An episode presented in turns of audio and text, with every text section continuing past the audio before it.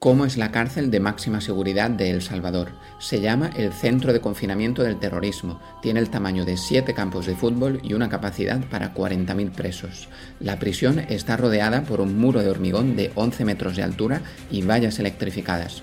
Hay inhibidores de frecuencia que impiden cualquier tipo de comunicación telefónica. A los presos se les trata de forma muy dura. Duermen sin colchón, nunca pueden recibir visitas y nunca comen carne. Se les deja tres veces al día comida como arroz o frijoles y comen sentados en su celda. La luz está siempre encendida y para dormir se tienen que poner una toalla en la cabeza. La celda de aislamiento consiste en una cama de hormigón, un baño y está totalmente a oscuras. El presidente Bukele sigue recibiendo críticas de organismos internacionales por la forma de tratar a los presos, pero gracias a sus medidas el país está recuperando la paz. ¿Cuál es tu opinión? ¿Mano dura o hay una alternativa mejor?